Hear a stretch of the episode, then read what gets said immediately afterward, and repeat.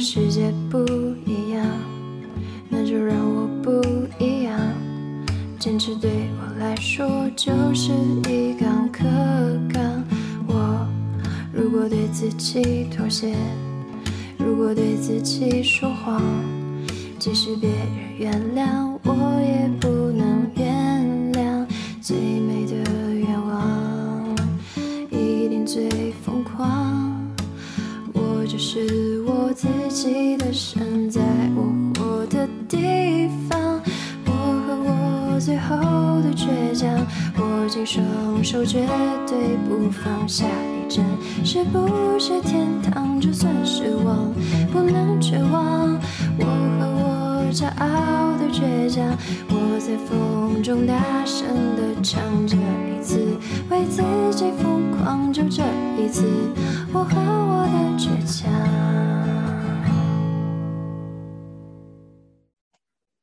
二三然后我先唱完，一二三四，没有五啊，没有 我先我先抽三哦。三。来，我我我讲给你听，可能你看不清楚啊。大众对医美的印象，嗯，对医美就是我，因为我自从拍了 Clinic the Era 的那些呃小广告过后呢，我开始对这个医美有更多的认识啊。因为我对我来讲，那个东西很遥远啊，以前没有想过会去接触这一方面的知识，然后后来我觉得越拍，我就我就开始越对这个行业呃越了解，也越明白。哦，为什么嗯它可以发展到这么快？然后，然后也有很多人对医美这个东西是有可能有一些误解。可能你跟老人家谈，你讲说医美，他可能会跟只是跟你讲，哦，整容啊，整容啊，哦，所以就可能要请 doctor 讲一下啦。来，doctor Lim，其实我们呃传反面就是说，在这几年当然是非常火的一个行业啦，全世界很多的国家都开始会看到越来越多这个医美诊所。那么我本身呢也是呃，因为在这个风口上哈、我们所谓这个风口上，然后我们就也趁这个趋势，然后我们就开始，我我本人呢就开始从骨科的医生转去做了这个所谓医美的医生。啊，那么其实医美这一行业呢，其实一开始的时候呢，我们都呃，当然它是它是比较另类的一门呃医学的专业哦，就是我们不只是要在呃我们的技术上要有一定的这个所谓的呃技术上的这个认可之外呢，哦，然后我们也是要呃要懂得怎么去呃呃满足我们的所谓的客户哦。我们的客户就是我们，我们不叫他们病人，是不是？哦，我们叫我们客户，因为这些人来找我们的都不是说呃生病才来找我们哦，是因为他们是对自己有要求才来呃找我们啦。所以呢，其实开始的时候是确实呃是有一些不习惯的哦，就是不是传统的那种呃门诊哦，也不是传统的这种呃对待呃这个病人的方式哦。所以呢，就在这方面是需要一点时间，然后我们才做了一些调整。不过当然，你问我的话，医美这方面呢，好像还是有点讲到哦，人家一听到开始的时候一听到医学美容或者医美，大家就认为说哦，只是只是扮美、整容这方面，其实它包含的不只是这些啦哈。我想讲，哦，它还是包含着呃一些关于大健康，哦，一些关于一些怎么去。调理我们的身体，啊，我们的一些呃健康方面的这种角度的去看，哦，其实呃前可能前二三十年的医美还是比较着重在这些所谓的外表，哦，就是打一些什么玻尿酸，打一些什么肉毒杆菌、Botox 那一些，哦，就是比较注重于外表的那一些。嗯，不过近几年我们就看到。呃，那个趋势就是越来越多的这些医美的客户呢，他们就会呃朝向或者讲究比较自然的疗法哦，或者是比较呃呃，就是他们呃比较觉得风险有这么高的一些疗程啊，和还有另外一个我们看到很大的趋势就是，他们不再是追求所谓的呃什么大明星啊的一些标准哦啊，他们可能大多数人会比较说让自己年轻化啊这种标准然后为主题哦，就是可能来做医美，其实要求的是让自己可能呃比较年轻一些。健康一些啊，这个是比较我们呃看到的一些趋势啦。因为初期的医美呢，还是我们会模仿一些什么明星，或者是模仿一些什么呃呃歌星啊，这些这些比较出出名的啊，韩国明星啊，日本明星那种可爱。对对，是我们什么要 V 脸啊，什么这些这些所谓的，我们就会。开初期就会呃会会会向往这些了哦，可以这样来讲，哦向往这些所谓的呃另外一个呃的，你认为说哦这个人比较好看，我就很想像他有那种什么 V V 型的脸啊，还是什么双眼皮啊这这方面的。哦，最近我们发现到刚才所说的就是那些趋势呢，就是呃大多数人目前呢就是要自己呃可能活得比较健康啊，然后可能就是让自己比较年轻一些。不过做了这些医美的这个所谓的治疗过后呢，也呃人家看不出有多大的改变啊，所以这些其实是才是目前的趋势啊，往往这些都是需要所谓的自然疗法，而且是需要我们内调哦，不只是注重在外表，而且是要呃做一些检查方面哦，呃体检这方面来看有荷尔蒙失调啊。还是有什么呃重金属毒素这方面的问题啊，然后从内调那方面调了过后，然后就呃长期来说，就会慢慢的把我们的一些啊外在的问题也一每一个慢慢的处理掉啊，这个其实是目前的趋势吧。嗯，对对，非常仔细的解释，但是我很简单的，因为我我我对。呃，之前我不用医美这个词，然后一般上，因为我有一个朋友，他是呃，他是从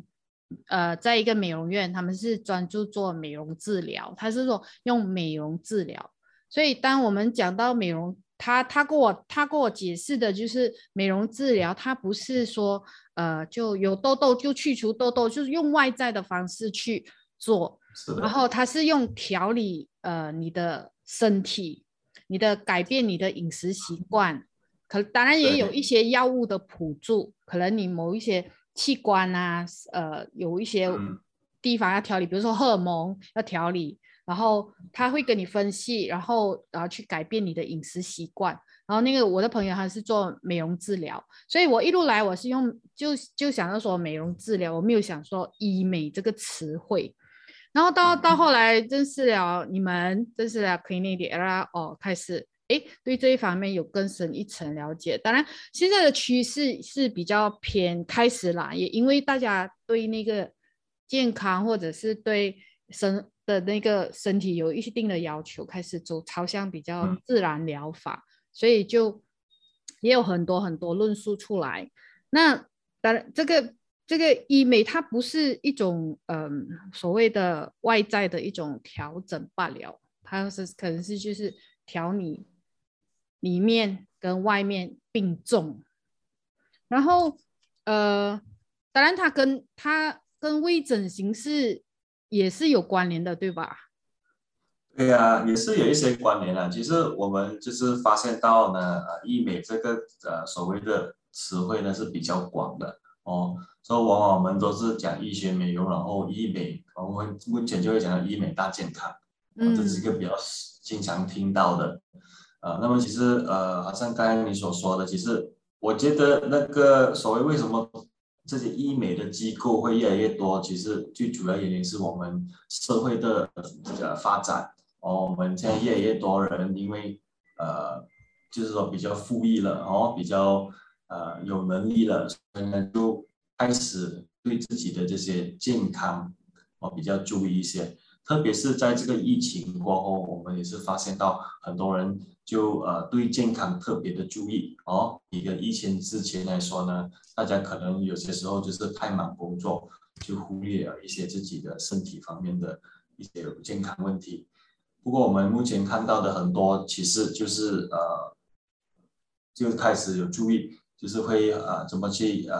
保养，然后怎么去吃一些比较好，饮食方面要注意一下，呃，然后要运动这方面，啊，然后吃一些什么补品这些，然后大家都开始有注意了。哦，所以呢，其实我我从我们的这个诊所的这个数据来看呢，其实我们一开始的时候，我们的客户呢，可以说绝大多数还是女性啦。我可以说一开始的前几年都是九十八线左右都是女性，哦，然后就呃最近呢，我们看到我们的数据，我们也是有点惊讶，然后就是目前的数据就是七十八线是女性，三十八线是男呃男性。啊，所以就是说，其实医美这行业不只是呃呃 focus 在这个女性这方面，就自己的这个所谓的啊内在的问题、健康问题啊，要怎么去每一个去解决了。那你有没有遇到一些比较奇葩的那种顾客？有吗？比较奇葩的？呃。每一个顾客都很不一样啊，都是很特别啊，对我来说，啊，因为坦白讲，呃，很多人的每一个人的要求可以说是大同小异，不过也是可以说是呃很不一样哦。就是可能有些人认为说，呃呃，就是可能呃双下巴是一个很大的问题，不过对一个另外一个人来说呢，其实可能不是一个很大的问题，可能是。代表着富裕还是富有的意思啊？所以，我们其实所有说医美这方面，除了是在呃呃技术上方面，我们要有一一定的学问，而且要呃知道说客户的要求跟需求是在哪，而且很多时候呃要也要会一些面相哦面相方面的一些学问啊。所以，可能我我们曾经有一些经验，就是说我们帮人家点痣，哦用镭射来帮他点痣过后。然后就发现到，呃，你 know，其实其实我们那那那位客户就说，我们已经改变了他的命运，哦，就是 因为我们不会面相嘛，开始的时候祈求，啊，所以，嗯，呃呃呃，所以我们最近呢，我们有一些医生也是开始从这个面相方面开始有有学，就是开始学了一些学问，啊，希望说，呃，可以在这方面互补我们现在所做的一些医疗啦，嗯。嗯，对对，我我我其实很相信一句话，就是相由心生，人善则面善。就是一个人的五官面相哈，呃，只要他他就是他以他他的性格、他的美德哈，就学暴露在他的整个可能面相上或者整个形态上哦。所以相由心生呐，所以也是好啊，去研究一点面相。像我这样的，对啊，没办法啊。我我这种需求啊，我 我这种脸哈是瘦不下来了，因为太富贵相。嗯，不过可能也是好事啊。很多从面相学方面来说是比较幸福的，还是什么？我不太清楚啊。啊，老人家都喜欢，老人家都喜欢我们这种，呃，对啊，这样的。有些就喜欢 V 脸，所以呢就。不过也是有些人说 V 脸不一定是好啊，啊，所以是看文化的一些呃差异也也有这种因素也是有存在啦，坦白说，啊，所以呢，好像我们在马来西亚，我面对马啊，就是当地的马来人跟当地的华人跟印度人，其实，在医美方面的医疗呢，也是有一些不一样的需求的。然后我们发现到呢，其实华人来说哦，我们呃大多数还是注重在呃我们的脸部。面面相这方面啊，所以呢，其他的种族呃有族来说，其实呃，比如说马来人，他们是大多数会比较注重在自己的呃身体那方面的一些呃医美的这个医疗嗯嗯，所以有一点不一样了，是有一些所谓的文化的差异跟需求。嗯，哦，长知识了。在一开始，当初我还是一个天真而又爱哭的孩子。十年之后，终于才明白，远离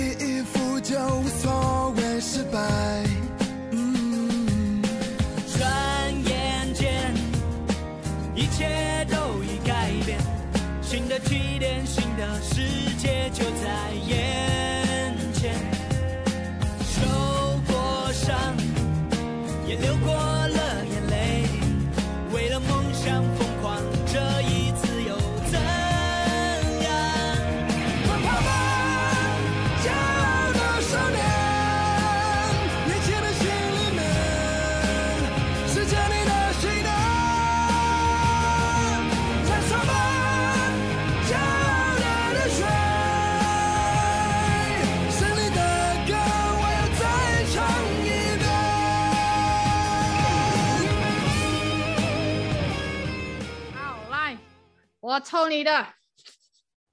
我抽抽抽抽抽，二号，看一下啊，二号是什么？哦、w h a t is the quality of life？啊，问我就问对了，quality of life。虽然我也不是很健康的一个人呐、从小到大哦，我小时候贫血嘛，然后呃，又七岁的时候进医院割盲肠，所以我我一生人里面哈也有跟医院打交道的经历。虽然我不是那种特别严重的病患，但是还是有跟医院打交道。那对我来讲，呃，一个优质的生活，它是很重要一个东西，一个 point 就是 balancing。不管你今天是从事什么行业，不管你今天呃有工作没工作都好啦，一个妇女在一个家庭主妇在家都是要平衡的哦。所以呃，对我来讲，呃，只要凡事都不要太太极端，就是一个 quality of life。当然，以前我住在 KL 会比较紧张，然后现在我住在怡保，我开始 feel 到那个 quality of life。以前在吉隆坡，因为时间都不够用，然后时间就分配了给工作、家庭，甚至是你出外 给了交通，就是出去塞了两个小时才回家，或者是去 JPJ 去一个半天做一件事情，那完全是跟我在怡保的那个生活完全是两回事。好，可能我一个上午在怡保，我去了几个地方，我就把我所今天所要做的事情都完成。对我来讲，这是一个 quality of life，就是，嗯，对啊，跟以前是真的是没有的比。当然，可能这里的条件跟 KL 的条件，可能 KL 那边它比较 happening，可能对我这个行业来讲是比较，可能比较比较好的发展。但是现在网络都发达了，所以网络可以帮我们完成很多工作，所以我们不一定要生活在 KL，反而在可能在小地方或者是第二城市，我们可以找到一些呃适合自己的一些生活方式。嗯是啊，我很赞成你所说的啊，修亚。其实 quality of life，呃，就是所谓的生活的这个数字哦，真的这个也是因人而异啦哦，每个人的需求不一样呃、所以我觉得最主要的点就是我们要知道说我们呃自己本身其实是追求些什么，哦，我们理想是什么，这些很重要。呃，我就比较幸运，因为我呃行医都已经有差不多十六年吧，啊，十六年、十七年左右了。嗯，我们看了人生的很多不同的这个，呃人生其实每个人人生都很精彩了哈、啊，有有有高潮也有低潮啦，啊，可以这样讲啦。那么我们身为医生呢，我们就看过呃不同不同的一些所谓的局面啦。所以呢，有些时候我们就看到为什我们会问我们自己咯，啊，为什么有些人这么富有、这么富裕还是不开心？啊，就可能说他行动不便，或者是有些什么呃什么呃生了一场大病还是什么的，所以我们就发现到其实嗯，在很多人临死之前哦，他们大多数人会后悔的，就是在在生的时候，他们没有做了一些呃所谓呃跟人沟通的一些一些所谓的举动，哦，可能没有什么朋友身边，哦，一直以来就没有什么去去除了家人啊、也没有说呃去去交一些呃什么朋友，知心朋友没有啦看到一些对他们比较，我们看到就是这些人会跟我们说，哦，他后悔说他应该有呃跟自己的家人、自己的朋友应该有更好的关系。哦，其实我们发现，其实人的追求的东西，很多时候，呃，在生的时候，我们可能要追求物质上的的这些享受，不过其实真正很多人需要的还是我们精神上的一些呃需求啦。你问我的话，哦，物质上其实我看了这么多人，我不知道，我我我觉得还是对大多数人来讲，嗯，其实不是这么重要的物质的东西。我可能有点讲，哦，只要有钱，什么都可以做到啊。其实这一句话我不是太赞成啦，嗯啊真的是看过很多很有钱的人，啊，就是很富有的人，不过还是不开心，因为他们想要的东西可能就是钱呃买不到啊，是用了很多钱也是，呃也是得不到的东西啊，比如说很有健康哦，嗯啊有些人可能很富有，不过就是很多不同的那些疾病，啊这些也是我觉得。生活方面，呃，就是数字方面肯定是是很大的影响，啊，不过好，我刚才赞我很赞成 s y l 刚才跟我们分享的，就是其实有些时候哦，其实简单就是好哦，不过也很很多时候很很很很多人还是不知道要怎么去追求简单的生活方式，啊，我觉得这个也是一个很大的问题啊，就是。很多人因为还喜欢跟其他人，呃，有一些所谓的比较，啊，我觉得说人比人会会气死人呐，哦，人比人永远都比不完啊，啊，说比如说现在我们这些科技这么方便，然后我们经常会上面子书 Facebook 看一下啊，其他的朋友又得了什么奖啊，又升职啦，又什么啊，当然人家在面子书都是会放一些开心的事情，很少会放那些不开心的事情哦，所以有些时候。人性嘛，对不对？我们看了，当然我们就会开始我的，哇，你看我这个这位朋友，呃，都这么有成就，那么我自己呢？啊，如果我们有这种心态的话，我觉得说，久而久之，我们会形成一种心病，我会形成一种呃负担，然后心理的负担。其实我想讲的就是，很多人其实可以活得更简单、更快乐，啊，不过最主要就是你要知道你追求的是什么。那你找到找到你自己追求的是什么吗？对啊，你自己追求，你也是在追求一个健康简单的生活吗？是，我我的我其实我觉得我本人的追求哦，其实不会我的要求不会太高了，可以这么讲啊。我只是要我生活方面来说，我只是呃，我认为健康很重要，健康对我来讲永远都是第一。哦，我只要可以，我不许我我我最怕就是依赖另外一个人，或者依赖其他人啊，所以我很我很怕就是每天早上起身，呃，如果我走动不到，这是很大的问题。啊，因为我曾经有这样的经验，就受伤了过后就要躺在床上养病一阵子啊，有这样有这样的经验啦，所以呢，发现到其实到最后还是呃自己的健康最重要，不要依赖人哦。啊，我也没有期望，呃，说我的孩子会会说什么，人家讲，呃，呃，等到我老的时候他们会照顾我，我没有这种期望了哦，啊，所以呢，我我觉得其实健康很重要，然后我觉得生活越简单越好啦，这是我追求的啊，因为嗯，好像我本身我觉得我吃方面饮食方面都是，呃，不需要吃什么山珍海味啦，啊，当然有些时候。特殊的情况之下，特别的日子啊，也是会啊享受一番。不过还是说，我不需要每天去什么五星级餐馆，嗯然后吃什么啊鲍鱼一次，那些是不需要的。然后每一天吃鲍鱼一次也会吃到腻，对不对啊？所以呢，我们觉得另外一个很重要的点就是，生活一定要有多姿多彩啊，一定要有不同的这些呃吃方面，我们要吃不同的。啊，今天吃中餐，明天吃西餐还是什么的啊？是吃回意大利要有不同。如果每天都是在吃中餐，也也会吃到腻啊，对不对？啊，对。所以我觉得这个很重要啊，这个很重要，就是要多姿多彩，然后要很多的选择啊，要只是执着在一方面。嗯。你你认同吗，修彪？我我认同，我知道你跟 Doctor Cole 是很厉害找美食的人。在我印象中啦，对对对，很喜欢马来西亚人通常都会是这样。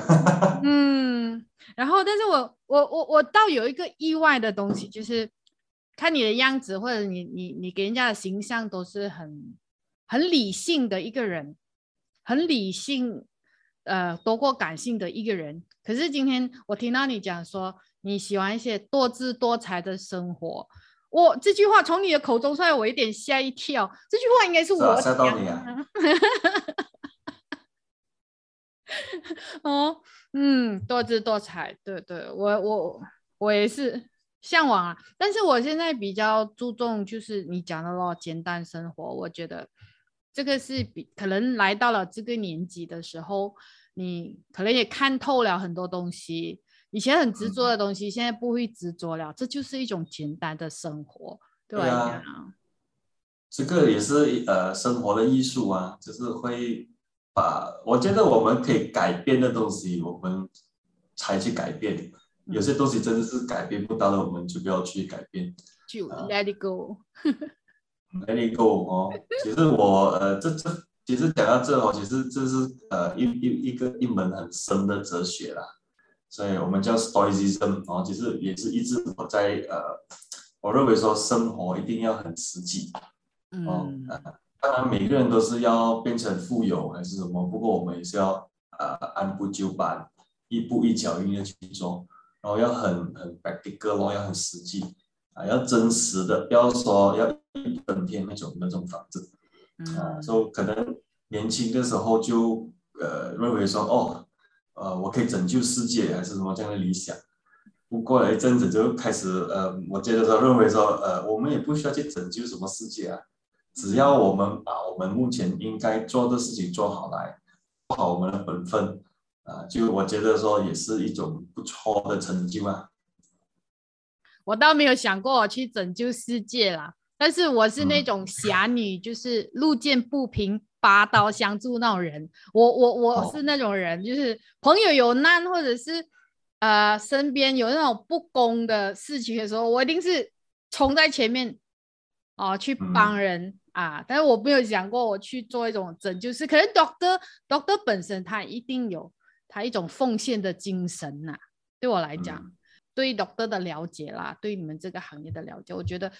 讲到底还是有一种奉献的精神。然后我就没有我，但是我是一个侠女，一种一种性格啦，那种嗯没有，我觉得你刚才讲说，没有我可以补充一下，就是我觉得，呃，虽然讲我们拯救不了世界哦，不过我觉得一个人活着还是要有理想啊。嗯啊，就是一定要有一个很大的梦想，才有理由活下去嘛，对不对？对，我发现到其实好像我一些呃，就是跟大家分享一下我我我见到的一些所谓的病人啊跟客户，很多时候他们已经放弃了他们的生活，我，好像可以说是行尸走肉的一种呃生活方式。我觉得那种生活方式就可能没有什么太大的意义了。他可以是很有钱、很富有的人，不过就是他生活已经没有什么梦想，没有什么目标。确实是有有很多这样的人啊，目前啊，哦所以呢，我们就发现到，其实慢慢就会形成一种所谓的呃，可能忧郁症啊，还是类似的一些所谓心理方面的问题啊。其实很多时候要解决这个问题哦，也不是说吃什么药，就是要改变一下思维，跟去做一些平时你呃认为你有兴趣要做的事。要去找一些事情来做，就是你找一个目标啊，我觉得这个很重要啊。真正我们发现到，确实是有些人真的是呃活着没有什么目标，可能就是因为之前呃面面对过些什么呃挫就是，低潮还是什么啊，所以就开始对生活放弃。啊而且这些人他不是说是一一些什么江湖老将啊，不是啊，可能是一些年轻人啊，啊，刚刚出来社会打工的年轻人，我们是开始看到很多这方面的这些问题，啊不开心哦，打了一份工，可能觉得说很不开心哦，不是他要做的。啊，所以呢，就就我们确实是看到很多这样的一些问题了。不过我觉得讲到最后是我们要自己帮自己哦，嗯其实呃也不能期望说可以得到什么呃另外一个人的理解，还是尝试了解他。我觉得很多时候都是要要自己找出自己的目标，然后其他的东西就会开开始慢慢的呃会变得更好了。嗯，我记得在我呃，你你刚才讲到这个抑郁症的东西，在我嗯呃，应该是进大学的时候吧。然后我一个朋友他就说，嗯，他就说以后他我们有聊到说以后要当什么的时候，他就说，嗯，我要去念医科，或者是我要念心理学。然后他我就问他为什么他要念心理学，他说，呃，当我们呃，应该是我中学了，还没有进大学，直接中学的时候讲的。他说以后的人哦，会更需要心理医生。他这一句话影响到我，就是我我我有我一直都记得他这一番话。他说，因为我们那个时代呢，呃呃，很少人，几乎都没有什么人去念心理学。然后他有这个想法，我觉得呃，他很成熟，因为他。他他讲的也对，可能二十年后、十年后，这个社会是需要心理医生。嗯，然后是啊，其实我就在等他这一句话的印证。嗯，不过最后他也是没有，有 他还没有当他他没有当心理医生，做心理医生了。OK，没有没有。不过他他他的呃想法是确实是有逻辑性的哦，就是其实很多目前的这些问题啊。可能呃有二十八线的人都有在心理方面对一些障碍啦，我们不讲说有什么病症啊，可能一些障碍，嗯啊，说其实是因为我们的生活压力，然后我们因为坦白说，目前的社会哦，这种压力很多都是无形的，哦，我们父母亲的年代，然后我每次都跟我的孩子分享，就是我公公婆婆的年代，只要很勤力、很刻苦耐劳。都可以找到吃，然后我们讲哦，啊，都可以找到吃，就是只要安安分的打一份工，只要刻苦耐劳，哦，往往都不是很大的问题。不过我们现在的社会有一个很大的呃问题，就是可能我们很努力，可能我们很很很呃怎么讲啊，很聪明也好啊，不过那个时机不对，我们做的事情不是趋势性的啊，那么可能我们在。呃，工作方面也遇到很大的麻烦，甚至于要找一份工作都很难，啊，所以只是靠群力努力跟靠脑力可能是不够的哦，真的就形成很多这种社会方面的一些问题，因为我们社会呃在社会我们有不不同的一些我们要去应付的一些压力。对，我非常赞同，因为有些压力真是无形的，它就是。嗯，就就是有时候你 feel 不到，可是它就是存在。尤其是年轻人，他们没有生活的方向的时候，真的是无形的。然后，嗯，呃，我突然间发现，哇，你的职业可以遇到很多很多那种，可以看到很多很多社会上的一些一些事情，他们挺羡慕的。看昨天的我们。走远了，在命运广场中央。那模糊的肩膀，越奔跑越渺小。曾经并肩往前的伙伴，在举杯祝福后都走散。只是那个。夜晚，我深深的都留藏在心坎。长大以后，只能奔跑，我多害怕黑暗中跌倒。明天你好，含着泪微笑，越美好越害怕得到。每一次哭，又笑着奔跑。一边失去，一边在寻找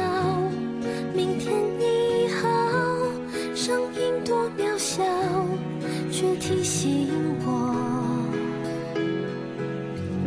勇敢是什么。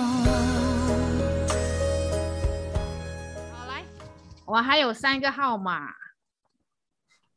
呃，一二四，呃，试一下一号了。一号，来。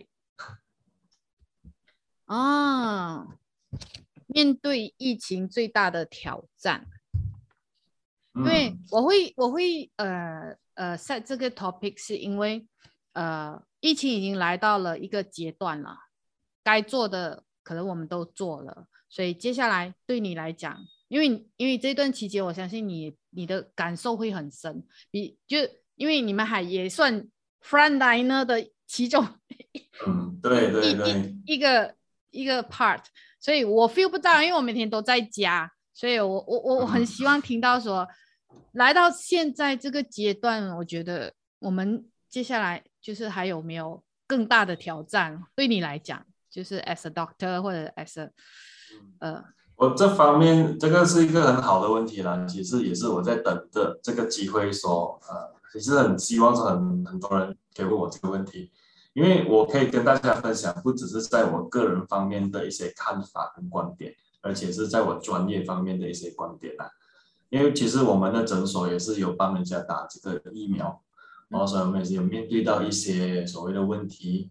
不过呢，整体上来说，我们还是觉得说，我们真的是很不错的感觉，就是我们确实是可以切出一份力了，就可以帮马来西亚哦，就是呃帮这些呃人打疫苗。虽然讲我们是做医美大健康的，哦，现在都到到了一个段落嘛，对不对？哦，大多数人都打了疫苗，那么接下来是不是说可能要要继续打每一年打疫苗呢？这个问题我我很想打你，不过我我目前还没有这个数据啦，可以这么说啦。不过看情况来说，其实第一我们要知道的哦，这个呃就是疫情哦，让我们了解到一样东西，就是呃不不论我们的这个科技有多发达也好，还是会有新的呃病态出现。嗯还是会有，而且而且还会继续的有其他的一些不同的病毒的出现啊。为什么有这种情况呢？其实我还是相信那个所谓的呃，我还是相信说这是跟我们的这个气候变化有一些关系的，啊，离不开的关系。为什么我们看到这些所谓的 COVID 那十九哦 COVID nineteen 的 virus 呢？其实它的存在已经是蛮久的哦，几千年的历史。不过，因为气候这个变化升温，然后我们的这个全世界都在升温，所以呢，我们的这些呃冰川溶解这些之前被藏在里边的病毒呢，就会慢慢的出来。然后当然开始的时候还是在动物的身上，然后慢慢就会传到人类啊，而且 COVID-19 只是其中一种啊，接下来我们还会看到不同的疫情。哦，这是肯定的啊。那么这是代表说我们人类已经走到了呃尾声啦？这也未必是啦。哦，我们还是要相信，就是我们一定要跟这些病毒共存。哦，这个理念很重要啊。我们要活下去，怎么活下去呢？很简单，不是说很简单啦，很简单也很复杂，就是我们要确保我们的这个免疫力很强。哦，我们要有很好的生活素质。要运动，饮食方面要照顾，啊，不可以是呃把自己呃归类成那种属于比较不健康的那一群人。哦，嗯这个世界是很现实的哦。从我们生物学来看，我们就知道，呃，其实可以生存下来的，不只是人，就是所谓的可以生存来生存下来的生物哦，包括人类，包括动物，包括植物哦。都是那一些啊、可以转变、可以改变的生物啊，不是最强的那一位，也不是最弱的那一位啊，是可以随时很擅长在改变的。所以呢，我们看了经历了这个疫情过后，我们也是发现到，其实呃，我们人也是可以改变的啊。之前可能我们在这种什么 Zoom meeting。有一个所谓交谈会，可能我们会觉得很麻烦，哦，可能是呃做不到的哦。以前我要跟我的一些同事开会，我们都会比较喜欢呃吃个午餐啊，面对面来交谈。嗯哦，如果你叫我在这个 Zoom meeting 这么来交谈，我认为说，呃，这很很很辛苦哦，没有这没有这个感觉不过你看，我们过了这两年，我们就发现到，其实我们人是可以 adapt，我们人是可以改变的，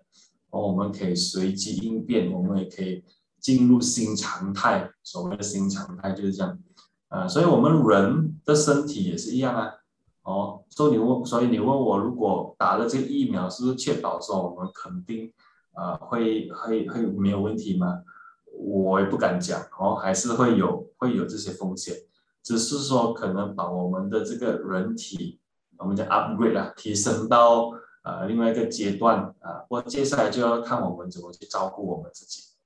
哦，要改变一下自己的饮食习惯，要多常做运动啊，要吃一些什么维他命 D、维他命 C，加强自己的免疫力啊，这些都是可能之前我们都是呃没有注意的一些东西啊，所以可能这疫情。带来给我们好的那一方面，就是我们确实是从这边理解到，其实生活很重要一个环节就是自己的健康啊，嗯，因为之前可能很多人为了工作，哦，呃，睡眠也成了问题，也不理，或者是呃日夜颠倒这方面的问题啊，所以我觉得。这个疫情给到我们一个不错的这个所谓的好的效果，就是我也我们也是发现到很多人就开始对自己的健康很比较注意，比较注重了，也这样说了。嗯，那么我从我个人的观点来看，其实这个疫情呢，其实嗯，我们也不要抱着太大的希望说哦，过了这个疫情，我们就会回去之前从前的那种生活。我觉得肯定是不一样啊，然，哦，肯定是不一样，因为我们要理解到哦，很多这个疫情，它这个疫情不会是最后一个，它会是其中一个而已，啊，然后我们要呃时常的呃呃准备，我们经常的准备，要有心理准备，而且不只是心理准备，也要实际上的准备，所以可能会有一些 lockdown，什么 MCO 啊，还会有呃呃。会有这样的情况会再出现的，哦，所以我们生活肯定是不一样的，哦，不会像之前说，哦啊，我们现在出去喝茶就可以了，我相信应该没有这么方便了。嗯，赞同赞同，真的很赞同，而且今天也听了一些，呃，就是不为人知的东西啦。就是我我嗯，当一开始你谈论到呃整个就是 COVID 这个病毒，它其实是已经存在很久。然后可能就因为我们气候的变化，我们的温室效应而带来它它现在爆发，它现在爆发，这个是嗯，虽然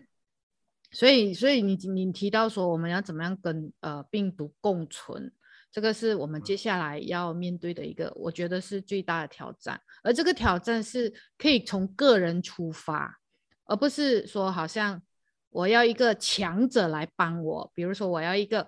很 perfect，或不是呃，就是很好的政府啊，或者是某某某啊，某个大人物啊，某个 doctor 来救我。他，我我觉得你这个这个点真的是很好，就是用个人出发去去面对这种挑战。我觉得只要每个人都把自己的生活过好了，大家照顾自己啊，然后照顾自己的健康，然后从不只是从心态上外在的。呃，都要去做好准备，然后去面对新常新常态底下的新生活。这个是我我我非常赞同的东西，而且我也常常跟朋友聊到，就是说，我们我们其实不要奢望要可以回到过去，真的是回不到。尤其是我看到我自己的行业，比如说电影院，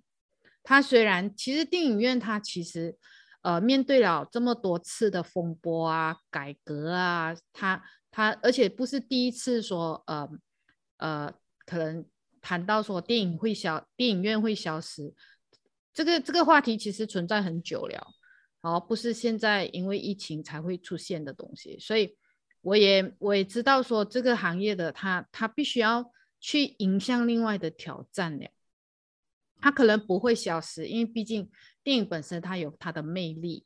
它有它的那个，比如说，呃，偶尔我们还会想去电影院享受一下大荧幕啊，豆豆也是很喜欢看电影的嘛，对不对？我也是其中一个啊，很喜欢去看电影的。我不认为会消失啦，坦白说，嗯我觉得说可能就是要转型还是什么的。嗯反正我们做，反正我的经验在这方面也是这样。这个疫情过后哦，我们发现到，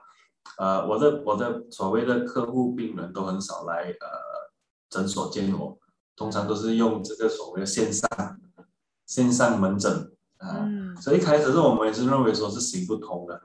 我只是在线上看到像 Zoom meeting 这样啊，然后问你一些问题，然后我要做一些所谓的诊断，我觉得是行不通的。不过过了一阵子，我们发现呢，其实当然所有的不是一百八千，不过其实可能六七十八千的东西还是可以在线上呃进行的。啊，嗯。所以我们慢慢身为医生呢，也是要适应。啊，所以说我觉得这个疫情教会了我们，其实人是必须要有改变，要有转变，然后要适应。啊，所以不要我学到我我觉得我每天都对我自己说，其实不要这么快去做一些判断，说这是不可能的，什么东西都有可能哦，只是说我们的接受能力有多强而已。嗯，对，疫情过后，我也是在开发自己的个人事业，因为我我觉得，嗯，Why not？就是我们用另外一种方式去去改变自己也好，改变自己以往的那些习惯。呃，以前我觉得，而且当然也要也要因为技术上的成熟，以前我没有想过说做 podcaster，哦，我想到，诶，没想到 podcast 播客可能要去电台啊，或者是要有一定特定的那个呃经验呐、或者是一些呃活力低一些一些素质。但是对我来讲，它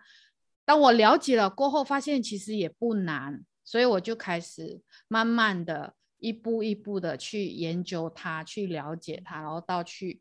呃建立和经营我自己的平台，我自己的 podcast。所以我觉得这个疫情带给我一个很大的很大的，嗯，他给我自省，他他他给我时间静下来想想我要干什么，所以就重新拿起麦，然后去去做我想要做的事情。好，可能我前面几集我有讲过为什么我会做这样子的事情，所以嗯，我觉得疫情除了让人慢下来，其实它也给了一个很大的时间让你去沉淀自己，然后可能会成就另外一个更好的自己吧。这是我的这个说法。这个我完全赞成啊，雪哥。其实你说的很对啊。其实我们表面上看起来好像这个疫情已经是帮我们呃缓慢了我们的脚步，不过其实做人其实有些时候要停下来休息一下，是为了走更长远的路。我觉得很多时候，我我发现呢，就是可能我们如果可以好好利用这个疫情时候的这些时间，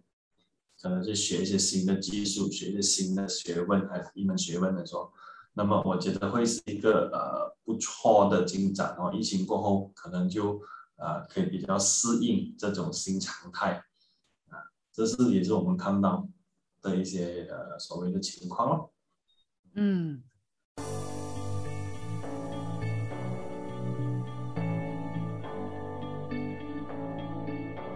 I've been reading books of old, the legends and the myths, Achilles and his gold, Hercules and his gifts, Spider Man's control, and Batman with his fist. And clearly, I don't see myself upon that list. But she said, Where'd you wanna go? How much you wanna risk? I'm not looking for somebody with some superhuman gifts, some superhero, some fairy tale bliss. Just something I can turn to, somebody I can kiss. I want something just like this.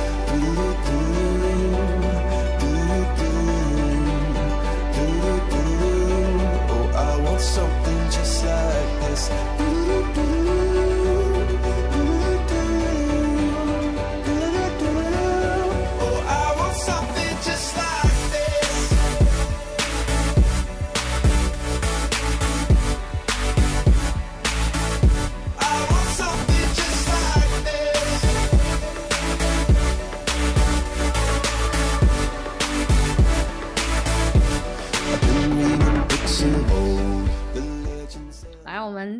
个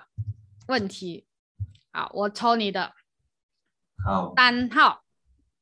好看一下啊。哦、o k What is the biggest challenge I face being a doctor？哇，doctor 也是很 challenge 的哦，应该很 challenge 啦。没有啦，我觉得什么行业都有挑战啊，不只是医生啊，只是说，诶、好像 maybe 我分享一下啦，我们面对到，OK，可能二十年前，我因为我做医生差不多十六、十七年，OK 了，我们讲十年前、十五年前做医生，我刚刚出来做医生的时候的情况真的是很不一样的。好，那时候可能还有一些，那时候科技没有这么发达嘛，所以很多时候我们都是很很传统的一些门诊啊，呃，就是病人来见我们，还是客户来见我们，然后我们就可以，呃，很多时候都是我们在讲，哦，医生在讲，然后病人在听，啊，现在的情况很不一样。以前的人会比较单纯，啊，我我不是在投诉了哈，我是跟大家来讲分享，我觉得是分享。啊嗯啊，就是目前的以前呢，我可能就是哦，我讲的机会比较多，啊目前我还开始发现到我的病人讲的比我更多啊，为什么呢？因为很多时候他们都已经做了一些呃 research 啊，然后嗯，自己在线上网上找了一些资料，他们只是来 confirm 来确认说是不是有这个东西而已，就讲说他们呃进来不是听我的呃讲解，嗯。而是来确认说，就是来拿第二个第二个医生的意见呢啊，第一个医生就是 Google 还是百度，啊，真正的第二个医生才是我，OK？啊，这样的情况，所以我们看的越来越多这样的情况，难道是我要投诉吗？不是，我不是投诉，我一直讲说，我我们一定要也是一样，然后身为医生我们要改变。啊，这是我们面对到的一些挑战啊，就是呃，资讯方面太太发达，哦，资讯太方面太发达，其实很好的啊，好处也是很多，就是可能我们呃不需要就是呃讲解的这么多哦嗯，可能呃本身就本身就有一些呃一些学问，嗯一些啊对他们已经是知道了一些基础的这些资讯，不过另一方面就是可能这些资讯呃是不准确的，嗯。啊，就是不准确的资讯，然后我们就把它，然后太多什么 fake news 啊，把它又发出去给另外一个人啊，给家里人跟朋友啊那些啊，那这是很很不好的状况。可能在这疫情大家都可以看到哦，啊，就是初期的时候我们就看那时疫苗还没有开始嘛，对不对？就会看到哦吃什么好啊，吃什么中呃什么药好啊，我们就发给另外一个朋友。不过我们本人也没有去确认说，其实这个资讯是对不对嘛？哦，我我我的经验就是，我发现到有些资讯我们分享给其他人，过后才发现其实是假新闻，还是什么假资讯这方面的问题。所以我觉得这个会不只是在医医医疗方面、医学方面的一个挑战，我觉得在社会的每一个呃方面都会会是一个很大的挑战，就是我们要怎么去确认哪一个资讯是准确的。啊，这个会是一个很很很很有挑战性的呃一个东西啦。我觉得这个会是我呃我们身为专业，然后不只是医生，可能律师，可能就是呃 accountant 其他的行业好啊，面对到了很大的挑战哦，因为很多人确实是已经呃有做些研究，有一些资讯啊，他们过来他们的想法就是我是来确认 那种想法。对对对，你你你讲的这个，呃，其实我觉得不只是你的行业，我的行业也是一样。哦，其实很多行业也是一样。但这这个肯这个是已经不需要去质疑的，就是科技的发达或资讯啊，资讯其实我们谷歌一下、百度一下，我们可以得到很多资讯，没也没有错。但是会不会判断哦？呃，判断好坏或者是对错哦，它其实还是要有一定的那个呃知识的呃培养。当然，你你你很重要的一点就是，我常常跟身边的人都有分享到，就是呃，你要在自己的专业上呃能够待得久，你就像是你要站在人家的前面，尽量尽可能就是懂得更多哦，可能人家还没有看到的东西，你想的更深入一点。我觉得这个是就是要不断提升自己吧。不管是哪一个行业，不管今天你可能是一个小贩，或者是你是一个嗯、一个打工仔都好，或者是呃各行各业啦，不管你是什么行业，有时候思思维一打开，或哦呃可以接受很多新的东西，然后甚至是呃可以自己发呃不要讲发明，或者是自己呃创新哦，甚至是呃懂得比人家多一点就很好了。哦，很多时候我们要走在人家的前面。嗯如果你是想要在你自己的专业领域里面游刃的，就是你要你要提升自己啦，其实会提升自己。其实科技的啊科技的发达，科技的方便，其实是帮到我们自己的。是是，我完全赞成你的想法，徐哥。其实我们也是认为说，其实要呃解决这个问题哦，就是呃这些资讯是不是准确，还是 fake news 还是什么？其实我们我们还是觉得说要把这个课题拿出来谈，交谈，然后我们当然真的假不了了哦，我们每次讲。真金不怕火炉烧啊，真的东西它肯定是真的，不过可能就是那个过程，就有些人把它呃造假还是什么的。不过到最后，如果我们有讨论，我们有去深一层的去探讨研究的话，那么到最后我们是还是可以找到事实的真相啦。哦，这是我觉得都是大家呃省心的一点哦。嗯，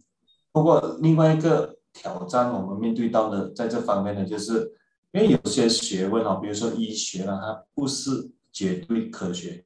哦，它是有一些艺术的成分在那边的哦，它有些时候不是一加一等于二，然后医学是这样的哦，比如说你打了这个疫苗，它也不是说一百八先会保护啊你，对不对？啊，有些人打了过后还有一些副作用哦，那么谁会有副作用？有些时候我们也不知道。啊，比如说年轻人，目前我们看到呃，就是十十二岁以下打这个疫苗，有一些呃 case，就是说他们有心，就是所谓的心脏细胞会发炎的问题嗯啊。这个发生率有多高呢？也是不同的国家、不同的这个呃呃人口也是看到不同的数据啊。所以在这样的一门学问来说呢，其实。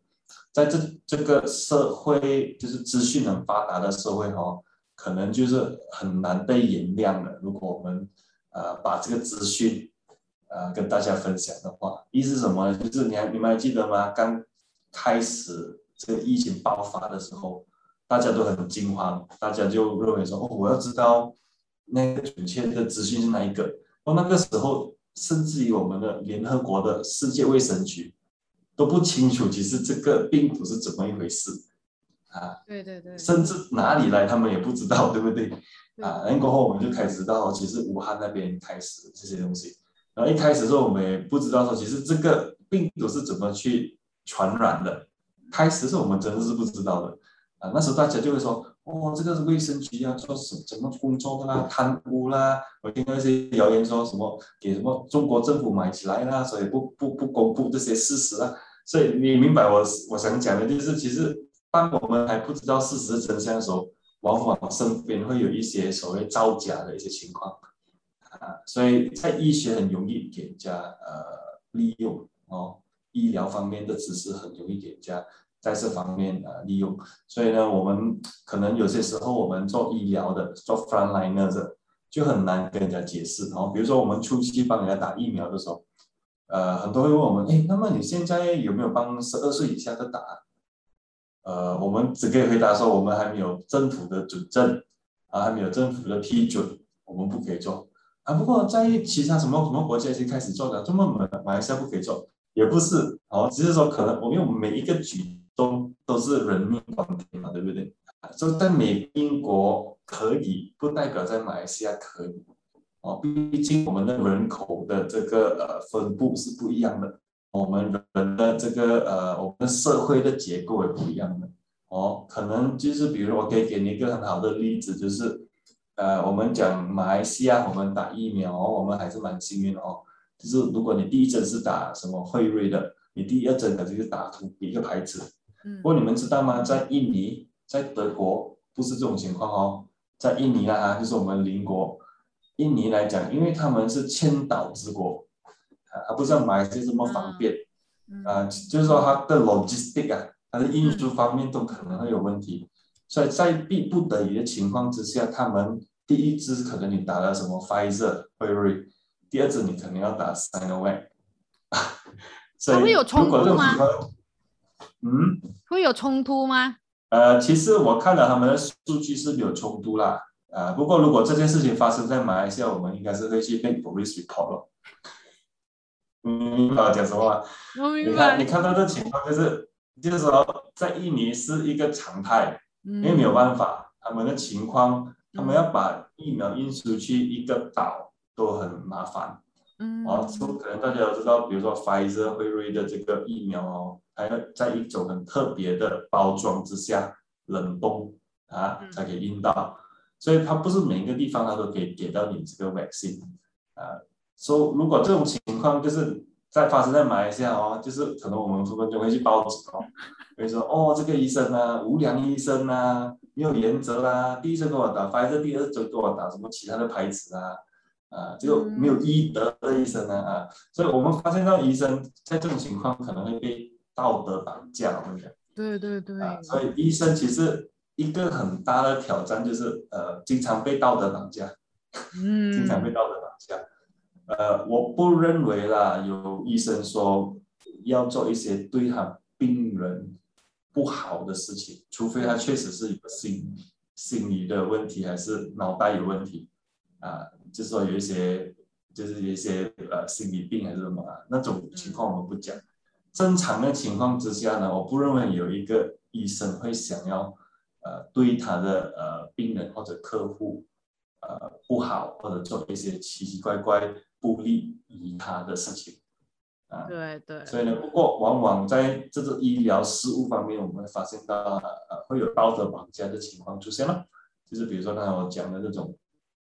呃很简单的打疫苗的事件也好，所以可能之前你有听说过什么打什么空针啊，嗯打空气啊，里面有疫苗。其实我不认为所有的情况是这样啦，可能就是你打了进去那个药物，你没有感觉到，你就认为说你心理障碍，感觉到是不是呃，你要打了什么空气啊还是什么的啊、或者是有些人就就认为说其实是呃出了一些问题啊什么，啊我觉得呃这个是有争议性的东西啦哦啊。啊，不过当然，如果如果你问我啦，为什么那个医生或者护士呢是要特地帮你打空针呢？不 make sense 嘛，对不对？啊，对对啊除非他要他要偷偷出去卖，也不是这种情况之下去去做啦。去不过确实是有这样的案例，然后提出的时候啊，不过在马来西亚其实是比较难的，然后因为马来西亚的这个管控在这方面其实是蛮严的。啊，如果你们对这个所谓的疫苗的这个 program 方面的理解，你们就可以知道。我就这方面我不能谈太多，因为不是我的专业嘛。然后我觉得是说什么专业啦，就是就是呃，因为你的问题是 the biggest challenge I face being a doctor 嘛，我不是 doctor 嘛哦，but 我能够 feel 嗯到你想的东西，就是道德绑架的问题呀、还有你们必须要对 patient、对病人、对对一些人，他们要负上一定的一些责任，或者是嗯，就是讲你你讲的，就是说没有一个 doctor 是想要加害，或除除非是他心理不正常哦，也不会去害人。对吗？这种是是是应该要有的一个态度。I hear the voices of my friends saying blue lights being bad for me now. They know I'm not really listening. I'm just walking back in town behind them. Does it cross your mind the way it crosses mine? Is your hair still long like it was that time when we cried so hard we fell to So bad to be free. Sometimes I wish someone would find